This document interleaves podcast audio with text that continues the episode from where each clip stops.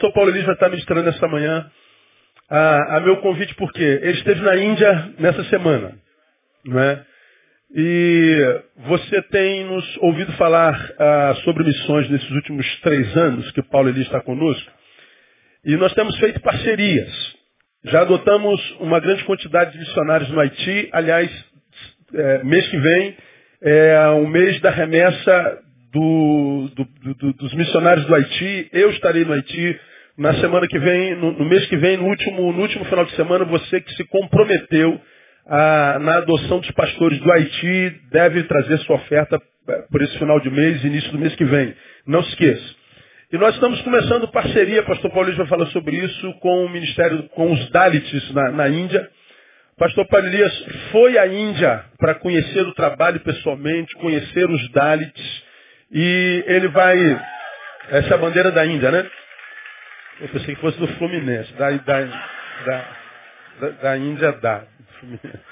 Então, não confunda, tá, gente? Mas antes do Fluminense do que de Macumba, né, cara? Porque Fluminense pelo, Fluminense pelo menos não parece cor de Macumba. Porque tem uma bandeira, se tu botar uma vela, irmão, e um frango, acabou. Acabou. Não, não tem como. Hein? Não tem, não tem como confundir. Mas deixa, deixa a bandeira da Índia aqui. Não é? Então, a, a, alguém, alguém, alguém comentou assim essa semana, pô, a igreja está dando tiro para todo lado. Eu falei, deixa de ser idiota, rapaz. Quem falou isso é um idiota. a gente sabe exatamente para onde a gente está tirando. A gente sabe, a gente só atira onde pode. A gente sabe exatamente o que está fazendo. Sua igreja é uma igreja que sabe aonde quer chegar e sabe até o caminho pelo qual vai. E assim tem sido há 23 anos. A gente não dá, dá tiro sem alvo, não. A gente sabe o que está fazendo. Ah, o que a gente tem dito ao Senhor é o seguinte, Senhor, se o Senhor mandar recurso financeiro para a gente, a gente não vai gastar com tijolo e pedra. A gente só precisa de tijolo e pedra para fazer a, a estrutura para a gente existir. Se a gente já tem estrutura, se a gente já tem o tijolo e a pedra necessário para a gente existir, o resto a gente gasta com gente. A gente gasta com missões. E o senhor está mandando recurso. Deu para abençoar o pessoal do Haiti? A gente abençoou o pessoal do Haiti. Sobrou algum para abençoar a Índia? Sobrou, então a gente abençoa a Índia. Se sobrar algum para abençoar Cuba, a gente vai para Cuba, irmão. E se sobrou algum, dá para ir para Nigéria, a gente vai para Nigéria. A gente vai para os confins do mundo, como diz Atos dos Apóstolos. Ah, pastor, faltou recurso, sai de Cuba. E o pessoal parou de contribuir, sai da Índia. O pessoal parou de contribuir, sai do Haiti, o pessoal parou de contribuir, sai do Sulacap, fecha a igreja, não sei. Agora, enquanto o senhor der recurso, a gente não vai ficar juntando milhões em conta bancária para dizer que a nossa igreja tem um milhão de dólares guardados. É só isso. É, é simples assim. Se o Senhor mandar recurso, a gente vai investir em gente, a gente vai investir na evangelização e vai investir em missões. Então, a sua igreja não deve um centavo a quem quer que seja, nunca deveu, não há quem possa cobrar da gente qualquer coisa. Cumprimos todos os, os nossos, nossos compromissos honrando o nome de Jesus. Agora, pastor, ah, tem, tem recurso sobrando. Vamos, dá, dá para comprar criança na Índia? Dá para salvar vidas? Dá. Ah, por que, que não abençoa o Brasil? Ah, abençoamos o Brasil aberto. Tem um monte de gente que a gente abençoa, igrejas pequenas, pastores necessitados, que a gente abençoa e abençoa muito. Mas no Brasil tem muitas outras igrejas que podem fazê-lo também. Lá não. Lá o ser humano vale tanto quanto o meu vizinho que mora do lado. Só que o meu vizinho do, do, do lado tem outro vizinho que pode abençoá-lo. Lá não tem. Então a gente vai tentando, com graça, direção de Deus e sabedoria, formando uma equipe de gente apaixonada pelo Senhor, tentando alcançar Samara, eh, Jerusalém, Samaria, a Judéia e até os confins da terra. Alcançando Relembro, Sulacap, Rio de Janeiro, Brasil e todos os países onde a gente possa chegar. Então, aonde a gente vai? Aonde o Senhor manda recurso para a gente ir. Enquanto tiver recurso, a gente vai. Então, enquanto você estiver ouvindo seu pastor falar assim, ó, vamos falar sobre Índia, vamos falar sobre Haiti, vamos falar sobre Cuba, vamos falar sobre lixão de gramacho, vamos falar sobre os projetos todos do Instituto Casa Viva, é porque Deus está mandando recurso. Deus ainda está tocando em você. Deus ainda está usando você no nome de Jesus. Agora, quando o recurso acabar, a gente corta tudo, não tem problema nenhum. A gente não vai é, envergonhar o nome de Jesus. Então, quando você abrir a sua boca, essa boca inflamada pelo capeta, para falar assim, a igreja está dando tiro para todo lado, ah, chame seu pastor de tudo, menos de burro. O seu pastor não é burro. Eu posso ser tudo. Burro, ah, eu não admito. É, essa pecha não me cabe e você sabe muito bem disso. Você me conhece, você está comigo há muito tempo. Então, sabemos exatamente o que estamos fazendo e estamos fazendo com todo carinho no nome de Jesus. Paulo Elias foi ao Haiti, ao, ao, ao, à Índia, ele queria sentir da terra, sentiu, e nesses, nesses 45 minutos que nos sobram, ele vai, vai compartilhar com a gente o que ele viu lá e, e do que a gente planeja. Deus abençoe, meu, meu brother. Glória a Deus, queridos. Eu estou muito nervoso. Já, tá aqui. Porque eu sei que nessa manhã, ah, o que eu vou mostrar para vocês, o que eu vou dizer para vocês, é, vai ter o sim e o não da igreja. Nós precisamos tomar algumas decisões muito importantes a partir desse encontro que nós vamos ter aqui. O mundo hoje depende muito de nós, dessas mudanças que o mundo precisa, a igreja está totalmente inserida nela. A nossa visão como igreja local está se expandindo, como ouvimos nosso pastor falar, e sobre a essência dele, e sobre a palavra, e sobre a égide da palavra dele. Nós temos desafiados uh, irmãos para viverem isso. O último sermão que nós ouvimos no 31 de dezembro de 2014, falando da vida para 2015, foi um sermão que apontava o pastor Neil à igreja a direção de, ao invés de buscar bênçãos em 2015, seja bênção na vida de alguém. Ao invés de buscar cura em 2015, para si, seja uma cura na vida de alguém. E as nações estão enfermas, as pessoas estão enfermas espiritualmente, fisicamente, emocionalmente, e nós somos a palavra de cura para essas nações. Nós somos aquele povo que Deus escolheu para representá-lo nessa terra. E eu venho pensando sobre causas e aqui está, irmãos, uma palavra que eu gostaria de compartilhar com a igreja. É a causa da justiça. Tem sido minha temática nos últimos tempos. Eu tenho compreendido que na minha vocação, no meu chamado, nesses últimos anos para cá, especialmente encontrando mais de perto o contexto de Betânia, as pessoas com quem pastor Neil anda, e a visão para que tudo isso se manifeste, as pessoas que eu conheço ao longo da minha trajetória, nos meus 46 anos de vida, eu não sei quanto tempo eu tenho ainda na Terra, eu espero que muitos, eu tenho feito uma avaliação por um pai que foi pastor, que está com Alzheimer aos 70 anos em casa. Nós temos um tempo muito curto na Terra. Mas nós podemos fazer a diferença nesse mundo. E cada cristão tem causas né, que deveriam ser todas elas avaliadas a partir de quem é a referência das causas que ele veio buscar e fazer e exercer no mundo.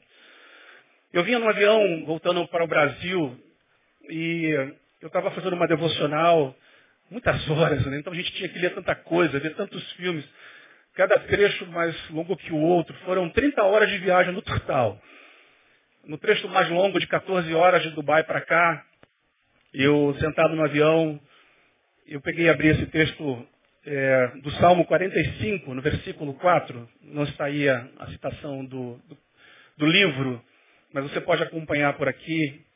E essa palavra saltou no meu coração e ela manifestou em mim continuidade desse projeto de vida que eu sei que ao aterrizar aqui no Brasil deveria ser parte importante de tudo aquilo que Deus tem colocado no meu coração para realizar junto com os irmãos, junto com esta igreja que tem abraçado a causa da obra missionária. Ainda que muitos estejam dormindo, fechados a esta visão, Deus está levantando muita gente em muitos lugares e conta com você para fazer parte disso. E em tua majestade cavalga vitoriosamente pela causa da verdade, da mansidão e da justiça e a tua destra te ensina coisas terríveis. Esse é um salmo messiânico. Ao ler todo o capítulo, eu destaquei esse versículo aqui porque ele, ele fala dessa forma como Cristo andaria sobre a terra.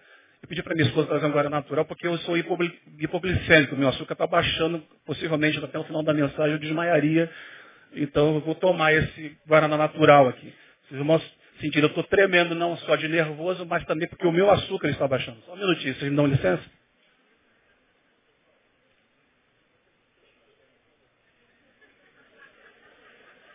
O pastor Neil está dizendo que eu estou com tempo curto na terra. Talvez esses 40 minutos sejam os meus últimos, então deixa eu aproveitar. Quando Cristo cavalga sobre a terra, trazendo mansidão, verdade e justiça, ele está fazendo um movimento. E cavalgar implica em movimentar-se, né? E eu me via sentado naquele cavalo alado, que é o avião, voando pela terra, a uma distância enorme daqui do Brasil, né? Só para vocês terem uma ideia, é, o mapa está marcando ali no Rio de Janeiro e a Índia está lá do outro lado do mundo. São 15 mil quilômetros aproximadamente de distância. E a gente tem é, uma distância muito grande dessa nação em vários aspectos. Para começar a dizer algumas coisas, eu, eu não queria ir, ir à Índia. Eu, sinceramente, do fundo do meu coração, por tudo que eu já ouvi da Índia, por tudo que eu sei da Índia, a minha chamada missionária se deu no momento em que o pastor Humberto Aragão havia chegado, depois de um ano ter passado naquela terra ali como missionário, ele pregara quando eu tinha meus 18 anos, numa igreja próxima daqui, e ele falava das coisas da Índia, aquilo de alguma maneira mexia com o meu coração, mas eu disse, Senhor, não me leva para a Índia, nunca, por favor. Mas a Índia está ardendo no nosso coração, ardendo igual pimenta como se come lá. Irmãos, eu nunca comi tanta pimenta na minha vida. Eu gosto de pimenta. Eu gosto de fazer uma comida até picante. Mas eles exageram. Pra vocês terem uma noção, a menina que voava no voo de Dubai para a Índia, na conexão, sentou perto da gente e ela botou pimenta no refresco dela. Sabe aquele termo, pimenta nos, nos olhos dos outros é refresco?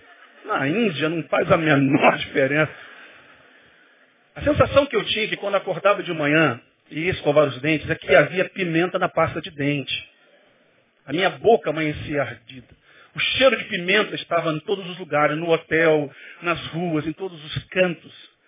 É um país temperado, né?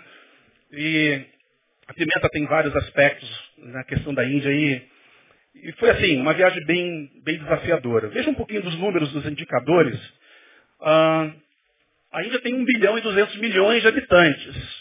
Desses 1 bilhão e 200 milhões de habitantes, estatística de 2011, já com certeza deve estar muito mais, aí está o percentual de religiosos ligados às principais religiões que se destacam no mundo e especialmente lá na Índia. 80% da população, eles praticam o hinduísmo. O que é o hinduísmo, rapidamente, para você entender? É uma religião que você não pode se converter a ela. Ou seja, se você um dia quiser aceitar algum deus hindu, você não pode. Porque você não nasceu dentro de um sistema de castas. Mas mesmo assim eles são muito numerosos, porque é o segundo país mais populoso do mundo, depois da China. Os muçulmanos estão lá, 13,4%. Olha o número de cristãos. É uma terra ainda vazia do Evangelho, vazia da presença do Cristo, da cruz, da mensagem do Evangelho da cruz. Paulo disse que ele se esforçou para pregar o Evangelho não onde Cristo houvera sido anunciado, para não edificar sobre fundamento alheio. A Índia tem campos brancos para colheita, assim, em dimensões estratosféricas. É um país muito carente da presença da igreja. O Evangelho está lá. As missões, muitos missionários trabalhando. Todavia, há muito o que fazer. E os budistas, que outrora foram em grande número, estão perdendo campo assustadoramente, principalmente para os islâmicos, não para a igreja, porque os islâmicos estão fazendo um grande trabalho lá. Bom, um pouquinho do nosso contexto. Eu e o pastor Roberto, pastor Roberto, pode ficar de pé, por favor. Pastor Roberto foi aluno da nossa escola da MI, ele é pastor da Metodista Ortodoxa de Cosmos. Ele não gosta de falar nem de Campo Grande, e nem de Paciência, e nem de Santa Cruz. É Cosmos. Pastor Roberto foi com a gente lá e nós ficamos num quarto de hotel que, nos fundos do quarto do nosso hotel, nós tínhamos essa imagem diária. Era um crematório e todo dia um churrasquinho, né? Comendo solto. Assim, direto. Todo dia a gente abria a janela quando chegava da rua e gente sendo cremada. Graças a Deus a nossa janela era bem fechada, mas se desse uma chegadinha mais perto, dava para sentir aquele cheiro desagradável de corpos sendo queimados. Também ficamos na esquina do Templo das Vacas. Isso aí não é um edifício garagem, querido. Isso é o Templo das Vacas. A vaca é muito sagrada para os indianos. E eu não tive coragem de entrar lá porque o cheiro é insuportável. Dois meninos da equipe entraram. Eles chegaram no hotel correndo, trocaram suas roupas, porque a roupa ficou tão impregnada do cheiro que é muito forte. Muito forte. Um cheiro de, de morte, uma coisa assim, impressionante. Não é porque sacrificam as vacas, não, mas alguma coisa bem desagradável estava ali perto da gente. Bom, o hotel até que era bonzinho, mas vizinhança crematória de um lado, tempo das vacas do outro. Para você ter uma ideia o que as vacas significam para um hindu, eu fiz um selfie com uma vaca. Não sei se você está vendo minha. Todo mundo aqui já fez selfie com tudo. Eu fiz um selfie com uma vaca. Né? Essa vaca está famosa, o Wilton famoso, não sei como é que vai ficar esse negócio aí. Olha lá o menino levando a vaca para passear. Ela é preciosa demais para eles. O ritual da adoração da vaca é uma coisa muito esquisita. Em outro momento eu coloco um vídeo aqui, é que está no Face, se eu tirar daqui vai complicar. Mas eu vou, já postei no meu Face, depois eu vou replicar. A mulher passa debaixo da vaca sete vezes. O homem dá volta em volta da vaca sete vezes. O sacerdote bota a mão, pode falar bunda, né? Já falei. Na bunda da vaca. E aí fica o ritual. Se a vaca der a barrigada dela, a bênção é completa. Né? Assim, é incrível como, como eles conseguem encontrar adoração em seres. São adoradores de tudo que você possa imaginar. Já vou falar de números a respeito disso. A vaca é muito especial. Conta-se histórias na Índia de tragédias causadas por pessoas que, para não atropelar uma vaca, por exemplo, um trem carregado com centenas de pessoas, o maquinista avistou uma vaca adiante, ele descarrila o trem, mata centenas de pessoas e é tido como um herói nacional, porque a vaca foi salva de um atropelamento. Essa é a ignorância com que esse povo lida na dimensão é, da visão da sua deidade. São 300 milhões de deuses. Tudo quanto é lugar tem templo. Agora, mais interessante é que, de quem eu vou falar muito nessa manhã, os Dalits, eles não têm direito a entrar nos templos. Os Dalits são tão desprezados socialmente, religiosamente, culturalmente, economicamente, que nem nos templos eles podem entrar. Ainda que esses deuses pudessem fazer alguma coisa por essas pessoas, nem assim os Dalits têm o direito de viver essa experiência. Então, tudo é motivo para adoração. Na Índia se come com a mão direita. Né? O pastor Roberto está ali, né? sua mãozinha direita. Eu também, nós fizemos um, um movimento. E numa dessas eu esqueci que tinha uma pimenta que eu tinha separado e eu puxei a pimenta e comi. Eu passei muito mal. Eu fiquei quase meia hora com a minha língua para fora para refrigerar, nada passava. Aí alguém me trouxe um iogurte e aquilo deu uma quebrada. Mas assim, as crianças, desde pequenininhas, elas levam para a sua merenda arroz com pimenta. Essa é a merenda das crianças. E é uma experiência bem interessante, né? O pastor Roberto, coitado, sofreu mais do que eu, ele tem problemas com pimenta e está se recuperando até hoje. Esse é um pouquinho do trânsito da Índia, o famoso trânsito. Aqui está bom, né? aqui está organizado. A Índia é incrível, incrível. Os guardas, eles são meros monumentos, não servem para nada, né? Às vezes quando puxa um, dá uma multa, faz uma coisa, mas é tanta gente, a gente passando por cima de gente. Eu, assim, não ousei sentar, sabe aquele banco que Jesus está te chamando, que é na frente do ônibus? Lá ninguém, o banco ia vazio, né? Porque ninguém queria ir. É incrível como é assustador. Irmãos, eu não sei inúmeros acidentes assim que foram evitados. Inúmeros, inúmeros de, de moto, de carro, de outros ônibus. Eu entrando na frente do outro, é, faz quem quer. E atrás do carro está escrito assim, buzine, por favor. Buzine alto. Então a buzina é o tempo todo. É buzina, buzina. Lá não são só as mulheres que buzinam, os homens, todo mundo, crianças. Aí, parei besteira. Então vamos mudar de assunto? Também você pode andar de camelo na Índia, né? É, não era a época, mas o líder que estava coordenando com a gente lá a visita, falou que tem uma época do ano que os camelos invadem a cidade nós conseguimos é, fotografar isso aqui na corrida. e o rapaz estava com fone de ouvido e o camelo lá, né, ele estava no ritmo, né? Muito interessante essa experiência com as questões da Índia. Bom, esse contexto da Índia é bem chocante, porque ao lado de um palácio você tem uma favela, ao lado de castelos você tem gente em volta morando. Esse contraste social, né? É, é uma coisa incrível. Tudo isso porque há uma exploração dessa gente ao redor, de como eles captam a vida dessas pessoas que trabalham por um prato de comida. Aí nós visitamos alguns lugares, essa é uma favela próxima da base da missão que nós estávamos.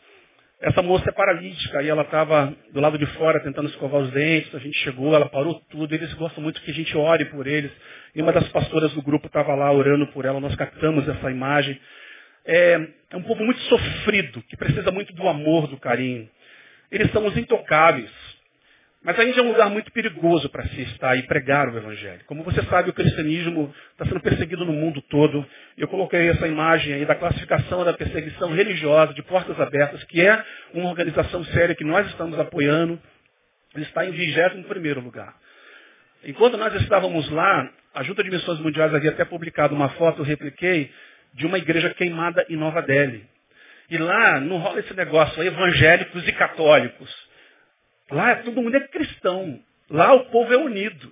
Lá a gente não fica brigando para encher mais a igreja do outro. Lá há uma causa, a causa da cruz de Cristo. E é ele que precisa ser pregado, de, é, divulgado para todas as pessoas. E essa igreja católica fora queimada, Junta de Missões Mundiais publicou isso. Achei muito interessante esse carinho, esse afeto que existe entre eles.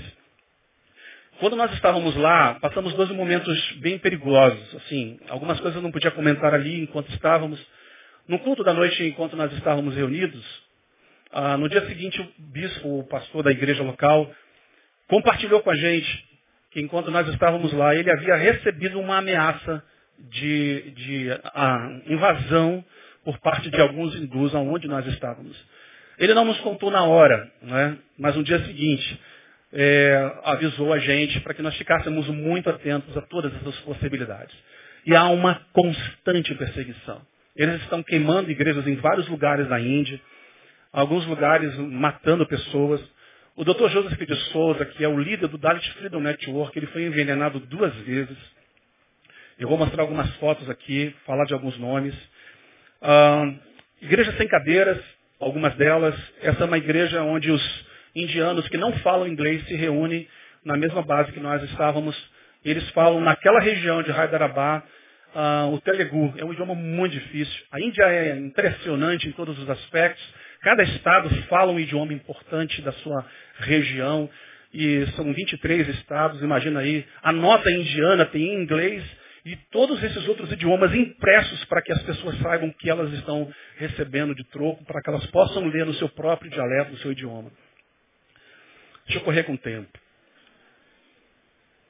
Essa é uma imagem forte. Essa imagem eu não tirei de lá. Essa é uma imagem que está disponível na internet para você ver. É assim que os Dalits são vistos pelos indianos. Esmagados. Esse é o significado. E na verdade esse é, caso aqui é o caso de um pai que esmaga a sua filha porque ela nasceu menina. Esse é o desprezo dessas pessoas por seres humanos como eu e você. Eu sei que é uma imagem chocante.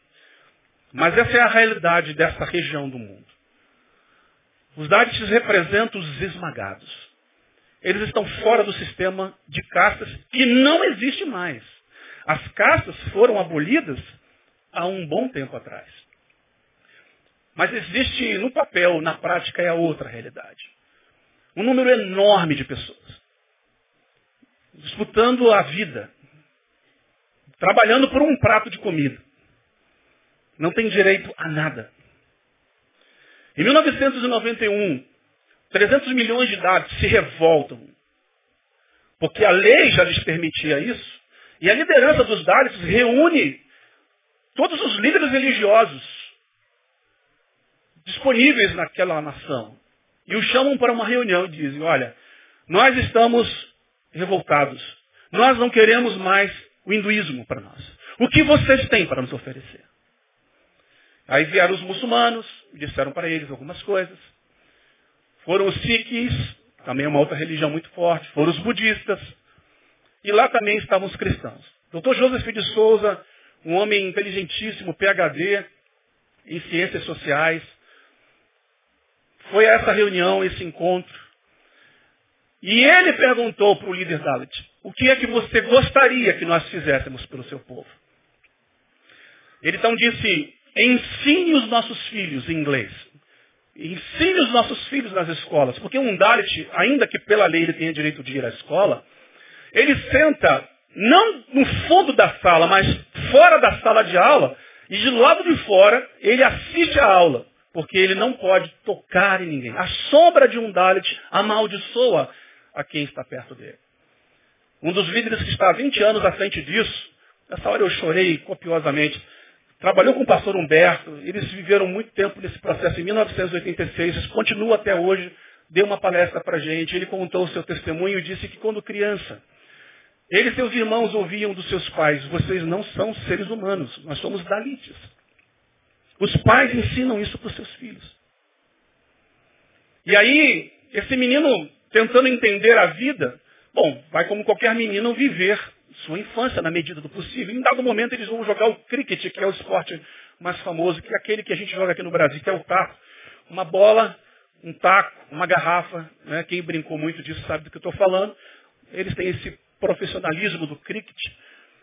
Ele foi jogar com outros garotos, e o garoto não olha para o outro se é ou não Dalit, mas ele encosta em um garoto que é um Brahmin, que é de uma caça superior. encosta no garoto. Brincadeira de contato. O garoto empurra ele e diz, não me toque, seu imundo. Você é um Dalit. Ele pega o taco e quebra no garoto. Aí eu nessa hora de aleluia, né? Aí ele bate, quebra o taco do garoto de revolta quando ele ouve isso. Muito bem, o garoto vai para casa e eles normalmente moram uns perto dos outros, mas assim, separados por é, duas, três ruas, para que as vilas não se contaminem tanto. A gente lá da vila onde havia as caixas superiores vieram até a casa dele e disseram para os pais dele, vocês têm 24 horas para deixar a vila, porque vocês tocaram em um dos nossos. Eles saem com o que tem nas mãos. E o que tem? Nada. Roupa do corpo, uma sacolinha. E vão em busca da vida. Passados os anos, eles cresceram, ele já com um irmão com 17 anos, um dia rompe a porta e diz, não somos mais Dalits. Somos libertos, somos livres agora. E ele pergunta, como irmão? Como é que a gente consegue sair dessa, dessa prisão? Ele disse, eu conheci Jesus Cristo, o libertador dos Dalits. Você pode aplaudir o Senhor por isso? Nessa hora, irmãos, eu, eu falei, é, é ele. É ele o grande libertador. E ele seguiu seguindo a Jesus, servindo a Jesus, e hoje é um dos missionários mais importantes desse projeto de resgate, de levar dignidade para essas crianças. Irmãos, são 107 escolas. 30 mil crianças sendo assistidas. O projeto para os próximos 10 anos é alcançar 100 mil crianças. Num universo de 3 milhões de crianças, né, na verdade muito mais, 100 milhões de crianças é quase nada. Mas imagina a representação da libertação dessas crianças à medida que elas têm educação. E o mais interessante, irmãos, é que lá, eu falei isso com o pastor e o pastor André, domingo passado, pela manhã, quando nos reunimos, que eles não saem para plantar igreja. Eles plantam escola. E as escolas recebem essas crianças. E os seus pais veem um testemunho da igreja e começam a perguntar, que Deus é esse que vocês servem, que nos toca, que nos abraça, que nos acolhe, que fala a nossa possibilidade de viver. Queremos conhecer esse Deus. E com o passar do tempo, irmãos, milhares e milhares de pessoas estão aceitando a Cristo por causa do testemunho do Dalit Freedom Network. Consegue captar a ideia? As tradições nos mandam plantar igrejas, em alguns lugares o contexto é outro, né, Beto? A nossa experiência, nós ficamos muito tocados por tudo que ouvimos lá. É um país tremendo, especial. Poder tocar nesses meninos, abraçá-los, beijá-los. Alguns sorriem, alguns até se identificam no seu abraço. Outros, eles estão tão acostumados a serem desprezados que eles se escondem, choram. É tão incrível a vida deles. É, só estando lá, pra, não vou conseguir traduzir tudo o que eu gostaria, mas vou tentar falar um pouco para vocês o que Deus colocou no meu coração. Nós estamos falando de um tempo de escravidão moderna.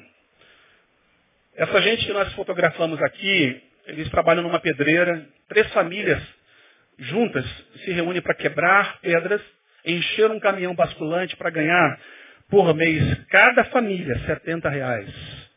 É um trabalho muito duro. Eles às vezes usam explosivos, alguns são, estão mutilados porque esses explosivos provocam acidentes muitas vezes. E é com essa gente que Darius Freedom Network está trabalhando para ajudá-los a libertar.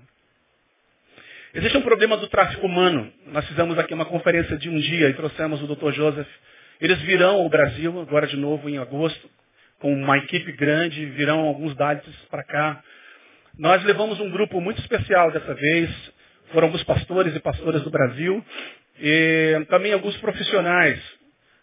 Um deles é o Marco uh, Martins Araújo, que é regente da Orquestra Brasileira Cristã, ou da OCB, Orquestra Cristã Brasileira. Até falei com o Márcio sobre isso. Esse cara é fera, já regeu a orquestra russa, que é a sexta maior do mundo, melhor do mundo. Ele continua lá, tá, vai seguir por um período maior, porque ele está formando um coral de Dalits para levar pelo mundo, para gravar. Querem trazer os Dalits para o Brasil, para através da música comunicar o desafio daquela gente, do povo que precisa de libertação para libertar essas pessoas do tráfico humano para o qual elas estão vulnerabilíssimas. É, existe essa unidade de antitráfico. Aqui estão filhos do Joseph, um casal encantador de irmãos gêmeos, que lutam pela causa da justiça, que cavalgam com Cristo para libertar as pessoas que estão nesse contexto. Essa menina, com essa cara de, de menina, é doutora, pediatra. Seu irmão é PhD em economia. E eles juntos trabalham para organizar todas essas partes importantes do projeto de libertação, especialmente ela que é a líder e ela vai nas tribos, vai nos lugares onde essas meninas estão sendo escravas sexuais. Eles ajudam a comprar, ajudam a libertar essas meninas dos reis da prostituição e de outros movimentos ali. Deixa eu falar um pouquinho de dados para vocês de como é que está o trabalho escravo no mundo e aonde é que ele está inserido. Eu quero generalizar aqui para você entender um pouco mais a ideia. Alguns, algumas imagens falam por si, mas para você ter uma noção, né? Essa é uma tabela da máfia de órgãos. Então você tem o coração por 100 mil reais, a imagem não está muito boa. Você tem uma córnea por 20 mil reais, um rim por 80, um fígado por 30 mil, um pulmão por 60 mil, e pâncreas por 30 mil e um cadáver por 30 mil. Então, é, os darites são os principais alvos para que é, esse transplante ilegal, esse tráfico de órgãos ilegal aconteça ali naquela região do mundo.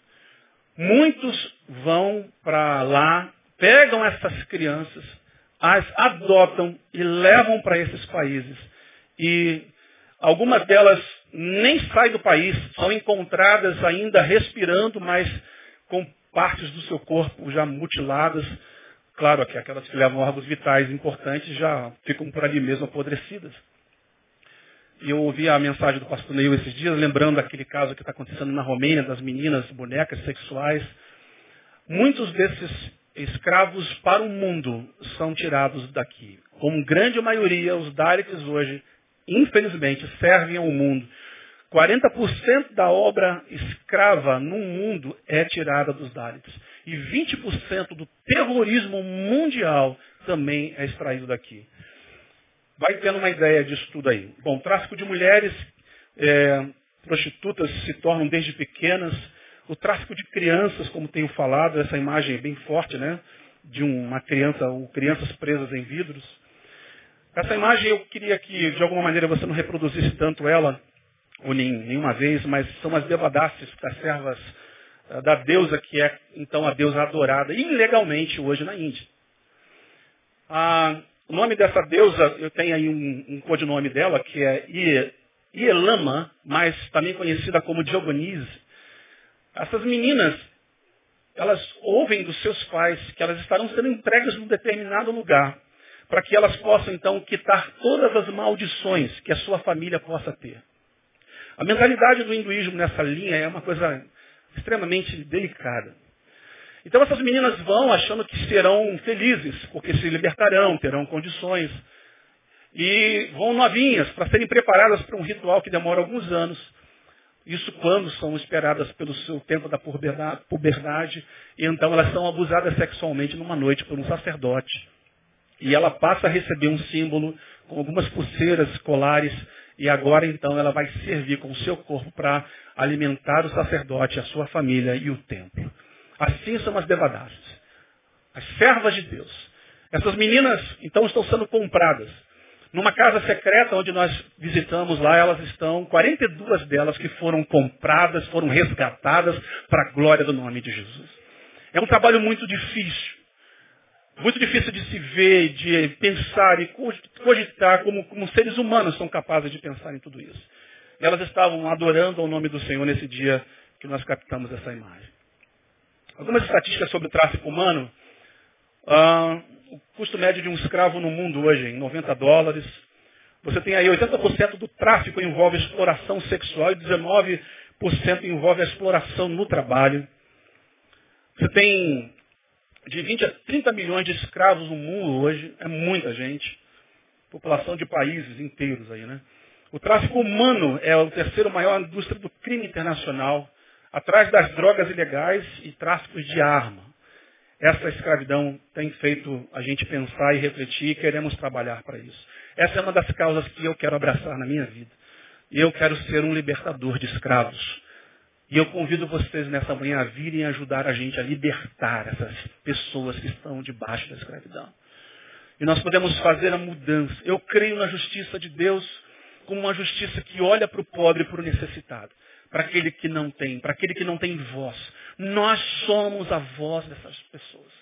Você é boca de Deus no mundo. Você é mão de Deus no mundo. Você é um instrumento de Deus no mundo. Deus colocou finanças no seu bolso para você abençoar gente, para você aprender a compartilhar. Nós estamos enfrentando um momento da igreja delicado. Eu compartilhava com o pastor Neil. Essa semana, chegando aqui no Brasil, ouvi a notícia de que uh, uma ou duas pessoas aqui na Baixada Fluminense estavam mortas dentro de uma casa há cinco dias. Eram cristãs evangélicas de uma determinada igreja aqui no nosso estado. E elas estavam lá em jejum e oração, porque acreditavam que Deus viria e tiraria elas dali para levá-las para morar na Zona Sul, porque é uma promessa de Deus para a vida delas. Elas foram encontradas mortas, apodrecidas, porque se negaram, inclusive, a comer quando parentes sabiam dessa decisão delas. Porque o sonho delas era ter uma casa na Zona Sul. Irmãos, eu não sei quais são os seus sonhos. Mas o sonho de Deus é ver essa gente liberta, transformada, alcançada. E esse é o papel da igreja na história. O papel da igreja na história não é ficar pensando em carro do ano, casa própria. O pastor Paulo Júnior tem uma mensagem dele recente no Facebook muito interessante. Em que ele diz que determinadas coisas que crentes estão buscando nos montes, só Satanás pode dar. Porque Jesus foi levado ao cume do monte e o diabo disse, me adora que eu te dou o reino do mundo. E aí Jesus falou, não, só o Senhor Deus adorarás. E nós temos que ser essa igreja que não se inclina a essas coisas, mas que olha para essas necessidades e transforma essa realidade. Como uma igreja capaz, capacitada, Irmãos, não faltam recursos. Não faltam, irmãos, pessoas hoje capacitadas para transformar. O que está faltando é boa vontade. O que está faltando é a gente subir nesse cavalo celestial e a gente cavalgar pelas nações para ajudar a libertar quantos dados, quantos haitianos, quantos nigerianos, quantas crianças romenas, quantas crianças que estão nas mãos dos eh, eh terroristas do ISIS. E esse é o nosso papel nessa história, nessa trajetória. São muitos números, muitos dados, eu posso disponibilizar isso para vocês. De quanta gente, de quantas coisas, de quantos recursos o tráfico humano é capaz de fazer. É óbvio que as nossas vidas correm risco. Eu sei que a minha imagem vai ficar vinculada mais e mais a respeito disso. O meu objetivo não é só libertar Davids. O meu objetivo é olhar para o meu país e saber que aqui ainda há mão de obra escrava. Que nós podemos olhar para o Nordeste do Brasil e ajudar a libertar nordestinos, amigos nossos, parentes nossos, irmãos nossos. De ajudar a libertar meninos que estão no lixão de gramacho, como está lá o Anderson fazendo esse trabalho junto com outras igrejas ao redor. O trabalho da igreja é ajudar a libertar esses meninos do tráfico de drogas. O trabalho da igreja é um trabalho de libertação porque Ele nos ungiu para libertar os cativos e os oprimidos. A unção que está em você, irmãos, é para você ficar, aleluia, só. Ei, xaramá, começa a encher do poder de Deus. Para que tudo isso se você não consegue ser uma chave de uma algema, se você não consegue ser um, uma serra de Deus para tirar essas cadeias que prendem homens e mulheres, especialmente crianças, que estão sendo exploradas das diversas maneiras como o ser humano tem feito com elas. E nós podemos ajudar podemos transformar essas realidades. Deixa eu passar essa parte aqui, se andar aqui o iPad, né?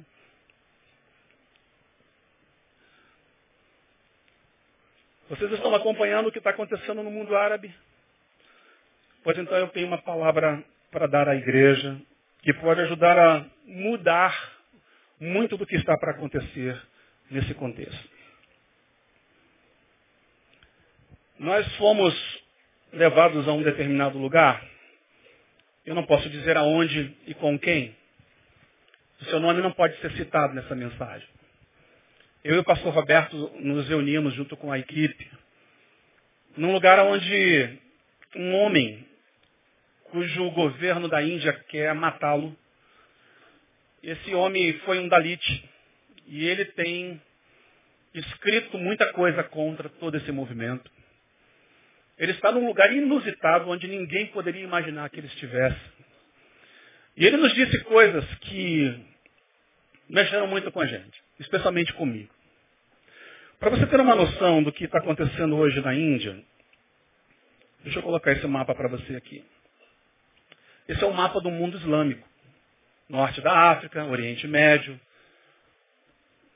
Veja que a Índia, que está bem em cima desse quadro negro aí, ela continua resistindo. É o segundo país, olha que incrível, com a maior presença de muçulmanos no mundo. A Índia. Apesar dos seus 13%. Óbvio, nós estamos falando de milhões de pessoas. De 1 bilhão e 200 milhões de pessoas. Todavia, o hinduísmo resiste muito ainda à presença do islamismo na história. Mas vocês estão lembrados que uma parte da mensagem disse que em 91 foi feita uma reunião onde todas as lideranças religiosas foram chamadas por uma decisão que mudaria a história dessa nação? Os islâmicos também estavam lá. E para todo canto que a gente vai, eles estão presentes. Às 5 horas da manhã, a gente ouvia a chamada para as orações. Em vários momentos durante o dia. Todo lugar que você anda, você vê aquelas mulheres só com os olhos de fora. Muitos, muitos islâmicos. Hyderabad, inclusive, é a região mais islamizada da Índia hoje.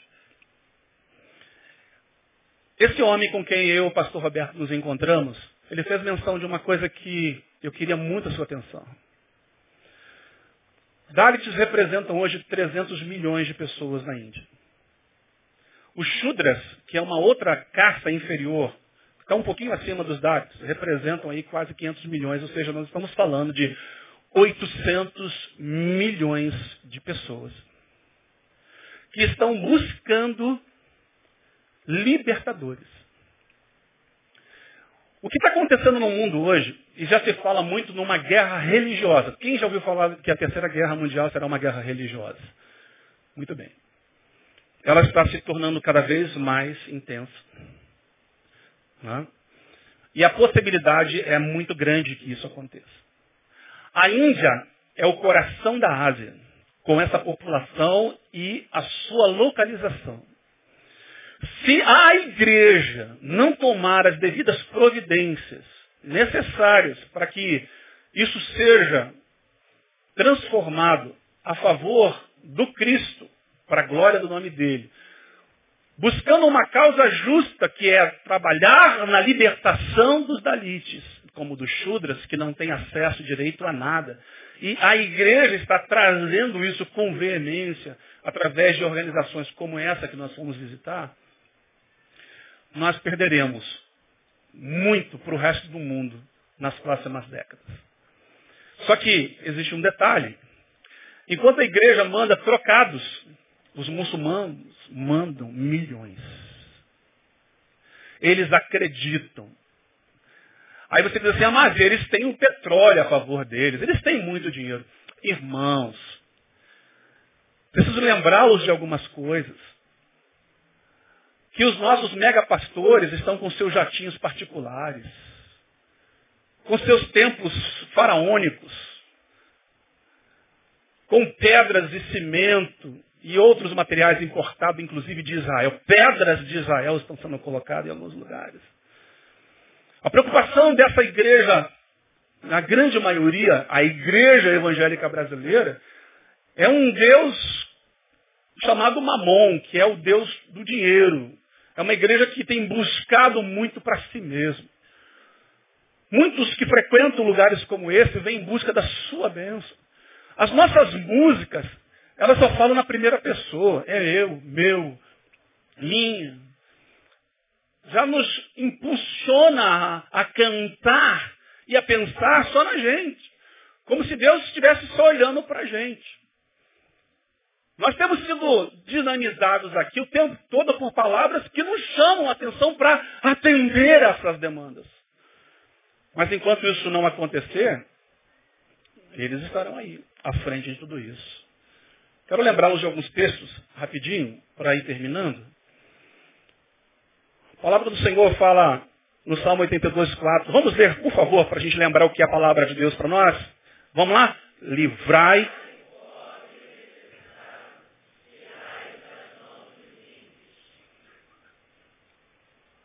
Leia esse outro aí, enquanto eu tomo aqui o Guaraná.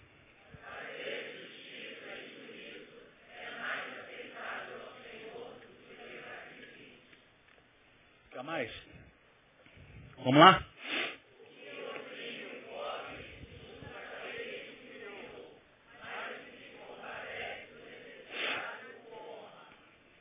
Então Deus está nos chamando a ações.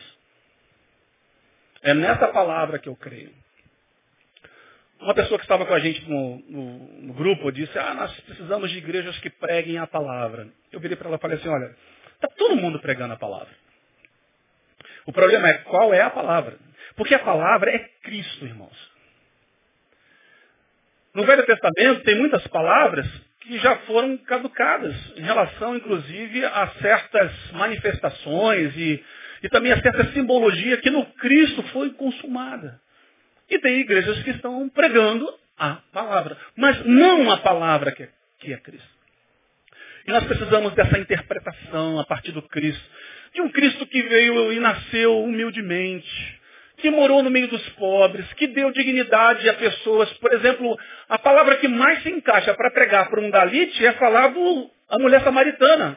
Porque o judeu não se encaixava na conversa com ela, mas Jesus estava lá. Ela era uma esmagada, ela era uma rejeitada, Jesus andou com ela.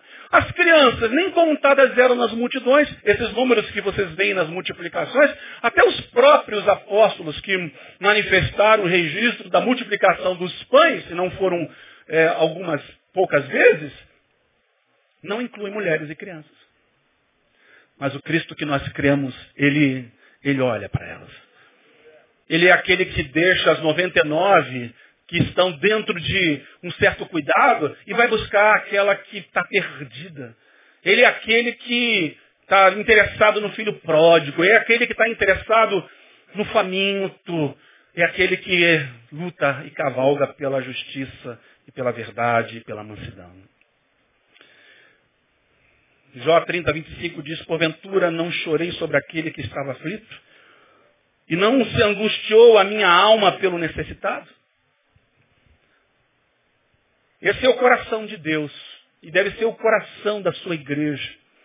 Eu tenho questionado, irmãos, nos últimos dias, qual é o DNA dessa igreja dessa igreja evangélica que se diz, diz, ser seguidora do Cristo, que se diz ser filha de Deus, que fala que pertence ao corpo de Jesus Cristo. Olha, eu tenho dois filhos, a Carol e o João, eles têm meu DNA, o DNA de Cláudia, envolvidos ali nas múltiplas coisas que eles exercem na vida, de como eles aparecem no mundo, de como eles se parecem conosco, a cor da sua pele, o formato do rosto, os jeitos, as manias, os temperamentos. Eles são frutos desse relacionamento meu e dessa mulher. Nós nascemos em Deus. E no DNA de Deus está a causa do necessitado. como em destaque em todo o tempo, inclusive no Velho Testamento. Mas lá o povo já rejeitava isso. E hoje em dia, nós fazemos muito pouco caso dessa relação que existe, irmãos. E é preciso rever em quem nós fomos gerados. É preciso que você questione, como um filho que olha para um pai e percebe que ele não parece tanto. Os filhos adotivos, por exemplo, chegam numa fase da vida em que eles tomam consciência da coisa. E aí tem pais que vão precisar então revelar o segredo. Meu filho, você não é o filho biológico, é o filho do coração. Mas até nisso, os pais que geraram no coração são capazes de influenciar a vida dessas crianças, porque elas foram geradas também de dentro do coração delas. Mas alguns de nós parecemos ser filho de um outro alguém, que não esse Deus que tem um olhar nessa visão de alcançar a quem de fato precisa e procura. Irmãos, o campo na Índia está branco, está vasto, eles estão desesperados, famintos por uma palavra de justiça que os ajude a libertar. Eles estão dizendo, pelo amor de Deus, mande gente para cá. E outra importante palavra, não é tempo mais de mandarmos missionários para o mundo. É tempo de mandarmos médicos, professores de inglês. A Índia hoje precisa de professor de educação física que ensine futebol. Eles estão clamando por profissionais. Não há visto mais para missionário há muito tempo na Índia. Mas se você é um profissional de uma dessas áreas, de entre outras, você é muito bem-vindo na Índia. E através do seu trabalho, muita gente pode conhecer o nome de Jesus. Portanto, você que já é formado, você que está estudando e pensando só em ganhar dinheiro, eu gostaria de desafiá-lo a tomar uma decisão também na sua vida. O justo se informa da causa dos pobres. Se informa. É do interesse ler essas coisas. Mas o ímpio nem sequer toma conhecimento. Aí você julga você mesmo. Agora, se você é um justo, se você é um ímpio. O que, que te atrai? Irmãos, eu já falei aqui, volto a repetir. Eu não gosto da pobreza. Pobreza, o cheiro, a aparência, tudo aquilo me incomoda. E como eu disse, eu não gostaria de ter ido à Índia. Eu não gostaria nem de ter sido enviado pelo Haiti. Quando Deus me mandou para o Haiti, eu falei, Jesus, tem misericórdia de mim, Jesus. É muito ruim, irmãos, estar no meio dessas pessoas pela aparência, pelo contexto, pelo peso, pela comida, pelos cheiros. Isso é, é desagradável.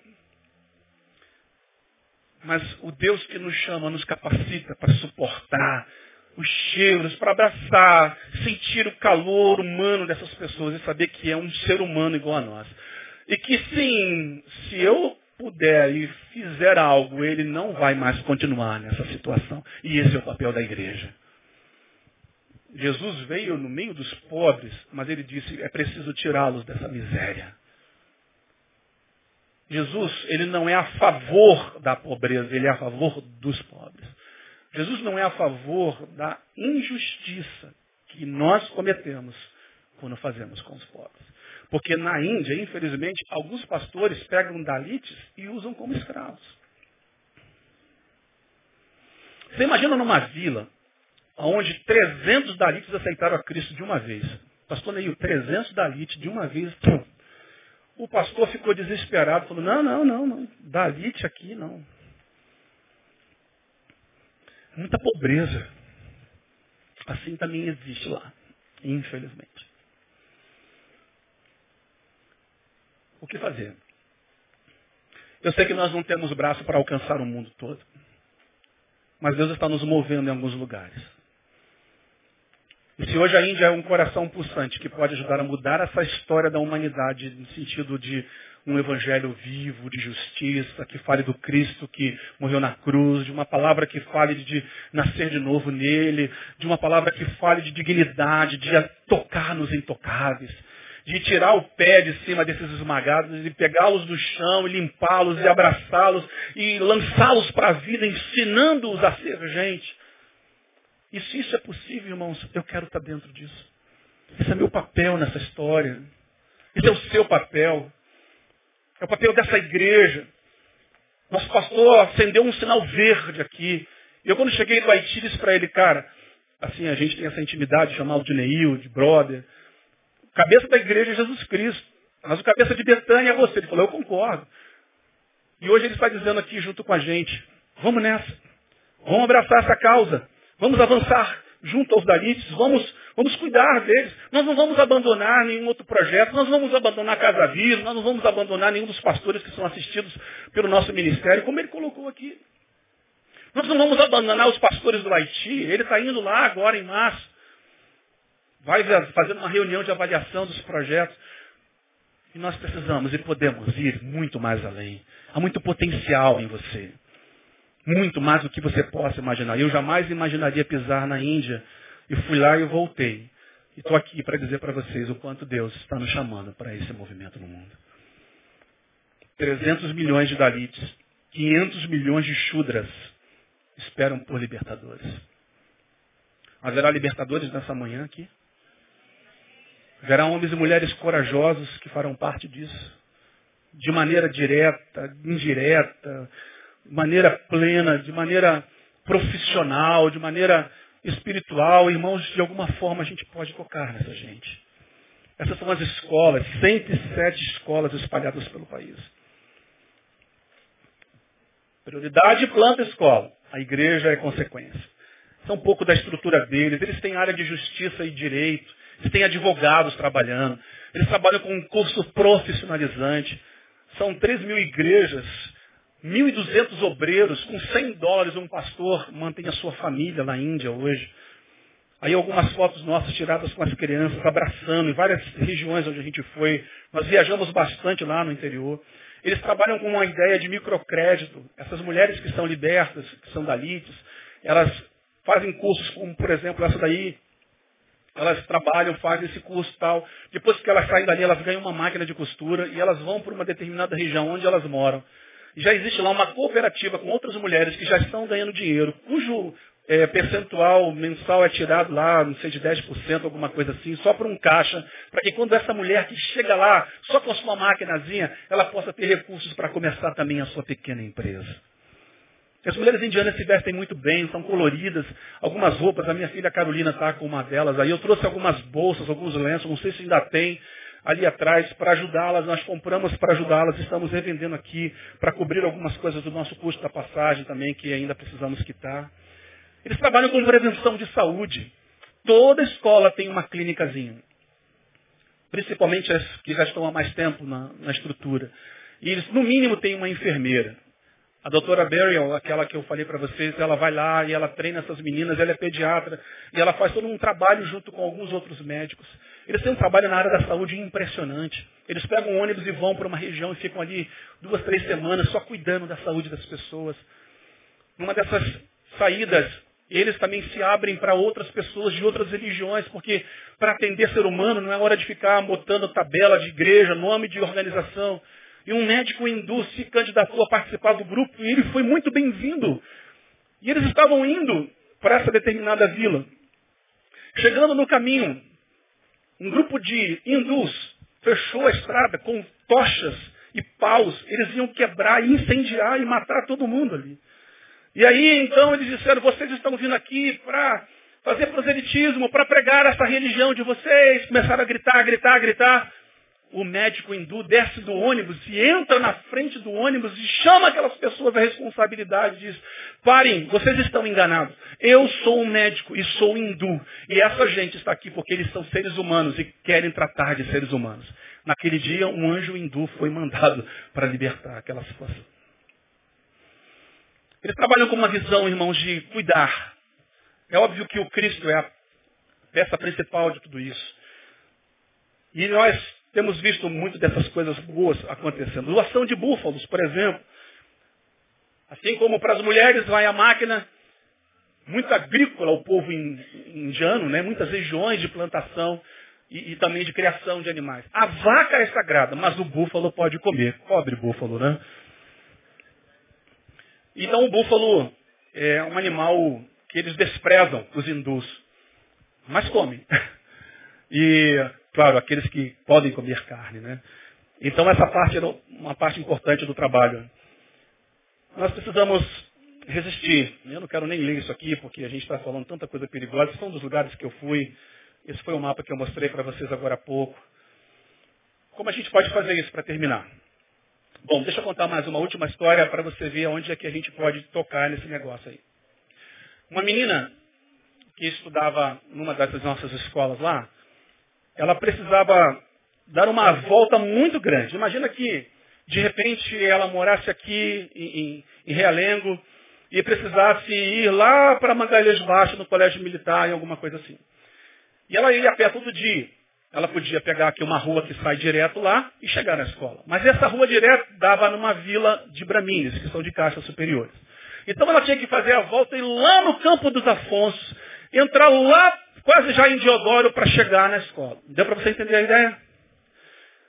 Todo dia ela fazia isso. Um dia, a mãe colocou muita pimenta na comida e ela teve uma dorzinha de barriga. Ela estava na escola. E com pressa de chegar em casa, que passava muito mal, ela decidiu arriscar. E entrou pela vila dos Braminhos. Um homem a viu. Ele agarrou, acendeu uma fogueira. E junto com outros moradores, lançaram a menina dentro da fogueira.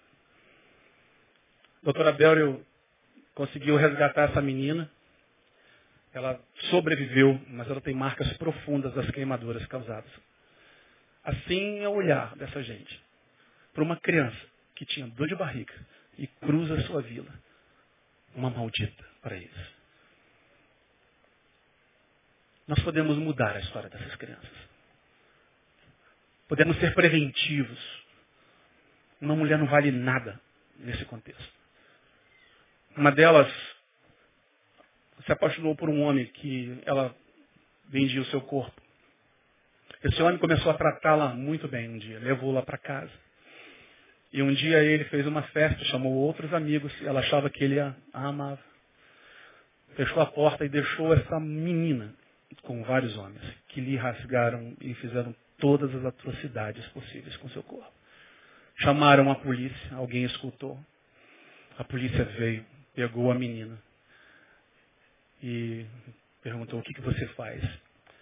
Ela disse que pertencia ao templo das diagonísias e que esse homem a resgatou, mas que ele tinha feito aquilo com ela. Ela foi apanhando para a delegacia e por três dias os policiais continuaram abusando do seu corpo. Doutora Bélio foi lá, pegou essa mulher e resgatou. Quantas ainda precisarão ser resgatadas? Com leis que não se movimentam muito a favor dele. É um dalite. Com 70 reais mensais nós podemos atender uma criança dessa para que ela seja preventivamente cuidada. O alvo para o Brasil é de 10 mil crianças. Nós estamos com isso na nossa bagagem, vários pastores, pastor Roberto está levando isso para a igreja dele, para os amigos dele. Conversei com o pastor Neil e nós colocamos um alvo de tentar, no mínimo, levantar 200 crianças a serem atendidas mensalmente, para ser abençoada. Esse é o alvo de Betânia. E eu queria, irmãos, que a gente entendesse que o nosso papel nesse processo, nesse momento, é fazer isso. Em agosto, um outro grupo irá à Índia. Se você quiser se candidatar e participar, você pode fazer parte disso. Você abrirá inscrições. A Flávia, nossa líder do Ministério Infantil, esteve lá antes de nós, viu de perto esse cenário horrendo. E ela está fazendo uma coisa impressionante, está pegando as crianças do Ministério Infantil e está trabalhando para que elas se envolvam de uma maneira muito específica. É tocante. É impossível ir à Índia e voltar da mesma maneira. Os meus olhos estão contemplando coisas nesse mundo, além do Google, além das imagens que mostram para mim. Eu estou sentindo o cheiro de algumas terras, tocando em alguns territórios.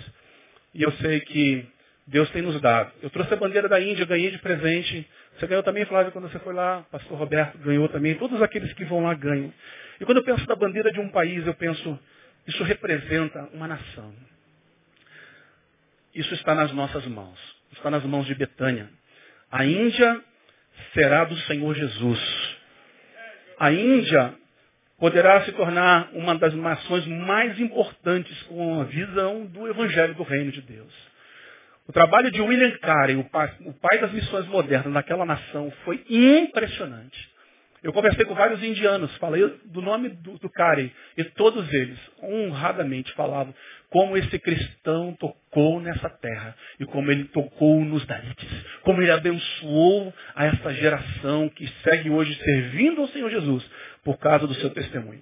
Quando Carey saiu da Inglaterra, lideranças cristãs diziam isso que pastor Neil disse para vocês aqui no início. Ah, está dando tiro para todo lado. Sabe o que, que ele ouviu quando ele saiu para a Índia? Ei, moço, senta. Senta de volta no seu lugarzinho. Se Deus quiser fazer alguma coisa na Índia, ele não vai precisar da gente. Não, ele pega lá e faz. Muitas vezes nós ouvimos essas coisas. Mas quando nós ouvimos a voz de Deus, entendemos que Ele quer alcançar nações como essa. Então nós cumprimos o seu chamado e podemos ajudar a mudar a história de muita gente. Deus abençoe você e use a sua vida para a glória do nome dEle. E que muitos dados sejam resgatados a partir de você, de mim e de quem nos ouve aí na mídia, de pastores e irmãos que nos visitam, de você que é membro de uma outra igreja e que pode levar lá para o seu pastor a divulgação disso, falar de como nós podemos ajudar a transformar essa terra. O Senhor seja sobre vocês. E que a unção do Senhor venha para você ajudar a libertar muitos Dalits, muitos haitianos, muitos nordestinos, muitos moradores de rua. Que Deus use sua vida para ser um libertador. Para a glória do nome de Jesus. Amém, queridos? Amém? Glória a Deus. Estamos juntos nessa? É isso. A escola de missões não para. Nós temos inscrições abertas. A Cláudia está ali com é, ficha para as novas turmas. Essa igreja vai comer missões com farinha, com arroz. Vem Marinho aí. Cadê Marinho? Marinho já. Estão pegando fogo, Marinho. As nações nos aguardam. Vocês, jovens, a força do Senhor está com vocês. Irmãos idosos, não se vejam no espelho. Ah, eu não posso mais nada. Pode sim, você pode muito. Deus conta com a sua experiência. E as nossas crianças estarão sendo alimentadas. Pastor Neil, tome a palavra. Que Deus abençoe o povo de Deus nessa manhã. Glória a Deus.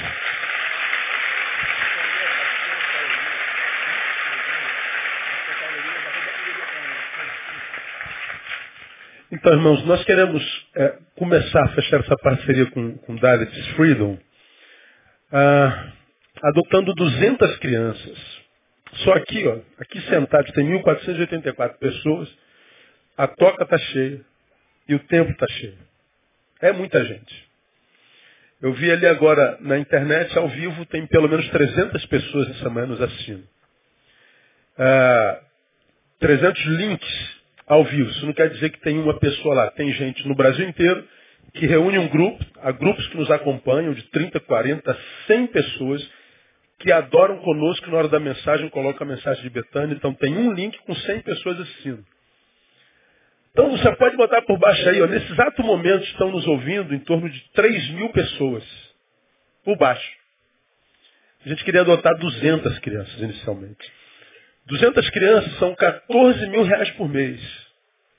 Dinheirinho, não é?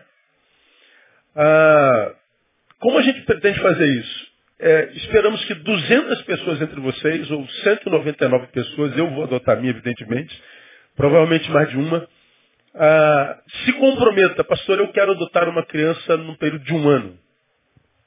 70 reais por mês. Tantos de vocês já nos ajudaram a adotar os 158 pastores no Haiti. Desde que nós soubemos que um pastor enterrou seu filho que morreu de fome, nós falamos, se a gente puder impedir que pessoas morram de fome, a gente vai ajudar. E lá no Haiti, são, são é, é ainda mais barato do que na Índia. A gente adota pastores no Haiti com 15 dólares, 25 dólares, dá, dá o que hoje? 75 reais. Então, a, a gente tem abençoado muita gente. Então, se você quiser, puder sentir de Deus, de adotar uma criança dessa, pelo menos no período de um ano, você vai escrever para o pastor Paulo Elias. Pastor Paulo Elias, pastor escrito, né? Pastor Paulo Elias, arroba ibbetânia.com. Ou se você não quiser escrever, tem um stand da, do, do, do, do, Ministério de Missões aqui atrás. Você pode entrar em contato com a, com a Secretaria da Igreja. No boletim tem contato do pastor Paulo Elias. Tem 200 folders aqui. Você pode levar o folder e já fechar a parceria. Por um ano. Pastor, ah, nós estamos vivendo uma crise financeira grande. É a crise financeira porque a gente só gasta dinheiro com a gente. Para que, que Deus daria dinheiro para a gente se ele sabe que vai terminar na gente, a gente não vai compartilhar com absolutamente ninguém? Não é como você ouviu o pastor Neu pregar bem pouco tempo atrás, a, a luz de Deus só ilumina caminho de um homem a outro. A luz de Deus só é a luz para iluminar o caminho que nos leva em direção ao próximo. Quem escolheu viver egoisticamente, sozinho, não conte com a luz de Deus. À medida que você se predispõe a caminhar em direção a alguém, conte com a luz de Deus e o, a, o suprimento de Deus. Então, nós não vamos obrigar ninguém, nós não vamos apelar ninguém, não vamos ficar falando sobre isso aqui direto. Nosso alvo mínimo é 200 pessoas, é o que a gente tem se comprometido com o Senhor e com, com, com o Dalit Freedom Network. Se você quiser desfrutar desse privilégio, escreve o pastor Paulo Elias. Entre em contato com ele. Entre em contato com a secretaria. E nós vamos mostrar para vocês como é que se faz. Temos 200 folders que está aqui que você já pode preencher também, fechando parceria. Agora, gente, mais do que homens e mulheres de Deus, nós precisamos de homens. Não é gente que pega, diz que vai fazer porque está emocionado hoje, amanhã não tem palavra, não tem caráter, não tem personalidade e larga. Nós estamos falando de vidas humanas. Estamos falando de responsabilidade. A gente se assumiu a responsabilidade é no nome de Jesus, não é no nosso nome não. Porque queimar o nome do Neil é bobagem. Esse nome não existe. Agora, o nome de Jesus a gente não pode queimar. Se você assumir o compromisso de 70 reais por mês, eu acho que quase todos vocês podem. Ah, cumpra seu compromisso. Pastor, eu não sou membro da igreja, pode? Pode, claro que pode. Dinheiro não é, não é convertido, não é dinheiro, não tem religião. Então, ah, você pode ser o raio que o parta, pode ser ateu, é humano. É, quer abençoar um ser humano? É, pode, pode se comprometer, nós vamos a nos alegrar contigo e vamos abençoar essa gente.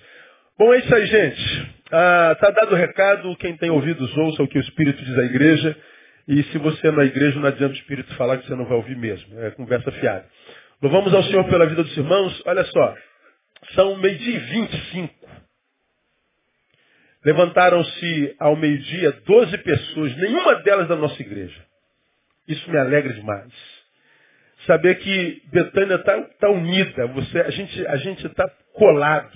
A gente é, é uma igreja que é pouco religiosa, mas extremamente humana. E, e saber que vocês ficam até meio e algumas de vocês vão chegar em casa, o marido vai dar uma bronca danada. Onde é que você estava, mulher fanática? Está lá, cadê meu almoço? Estou com fome, miserável, desgraçada, vagabunda e tal. Ah, ah, mas você ficou para ouvir o que está acontecendo na Índia. Betânia é nota 10. Vocês são uma igreja que me alegram demais. E é, é, uma, é um orgulho pastoral uma igreja como a nossa. E nós estamos aguardando os 200 de vocês que vão entrar em contato com o pastor Paulo Elias para adotar essa criança. Quem sabe a gente não adota 400 crianças, ao invés de 14 mil, é, 14 mais 14 dá, ah, 28 mil, não é? Ah, cheguei de férias agora, ainda está meio lento. Então.